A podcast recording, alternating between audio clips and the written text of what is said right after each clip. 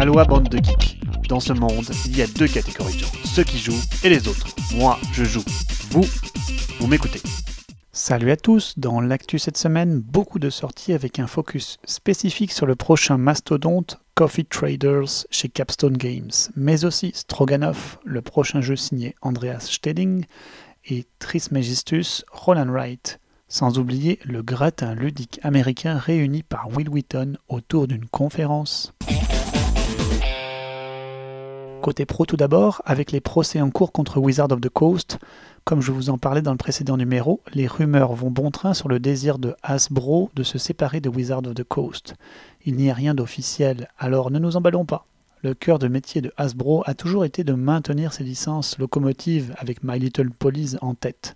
Et Wizard of the Coast reste un peu en marge du mastodonte qui cherche peut-être aussi à faire un peu le ménage dans une situation mondiale propice aux restructurations. Côté sortie, Capstone Games, habitué aux jeux experts tels que Pipeline, annonce un nouveau mastodonte pour 2021, Coffee Traders. Dans le jeu, vous incarnez des marchands de café suisses qui vont investir dans les cafés de six plantations du monde entier. Les plantations ne produiront pas pour les joueurs eux-mêmes, mais les joueurs devront envoyer des négociants acheter les lots de café produits. Le scoring se fera à la fois par des objectifs, du set collection et des espaces concurrentiels à remplir. Le jeu est particulièrement touffu et complexe, alors n'espérez pas le dompter en un instant. Il est prévu de 3 à 5 joueurs, ce qui le place à mes yeux comme un jeu très interactif et je m'en réjouis. Le jeu devrait sortir pour Essen, mais a été repoussé au début d'année 2021. Il est d'ores et déjà disponible sur Tabletop Simulator et Heavy Cardboard en a fait une très longue explication en présence de l'auteur. Avis aux courageux, les règles sont aussi disponibles. Fan de Wallace, notez que son jeu Tinner's Trail, sorti en 2008 avec des graphismes on ne peut plus ternes, va connaître une cure de jouvence avec une nouvelle édition prévue chez Cat Games en 2021. Elle contiendra aussi un petit lifting des règles Made in Wallace himself, notamment le jeu initialement prévu de 2 à 4 joueurs est maintenant prévu pour 1 à 5 joueurs et donc contient une version solo. Encore une sortie alléchante que le prochain jeu de Andreas Steding, à qui l'on doit le terrible Hansa Teutonica et l'excellent Gugong notamment. Il revient chez Game Brewers avec un jeu au thème historique, Stroganoff, qui se placera logiquement dans la Russie du XVIIe siècle, période historique forte et très peu abordée en jeu de société.